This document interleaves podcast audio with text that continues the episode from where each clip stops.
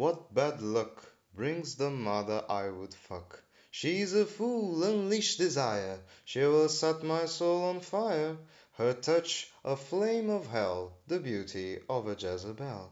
I can hear the dark bell ring, I can hear the devil sing, "Well, well, well, come here, you dirty pal. Your home is now Hell."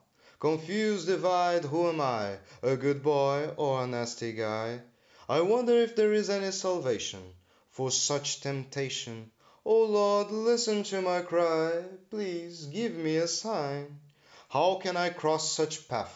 How can I fight such witchcraft?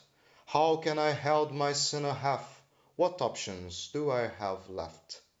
But if she insists, The eyes of the mother I would fuck, I shall not resist her chits, The sigh of the mother I would fuck. Perhaps just a kiss?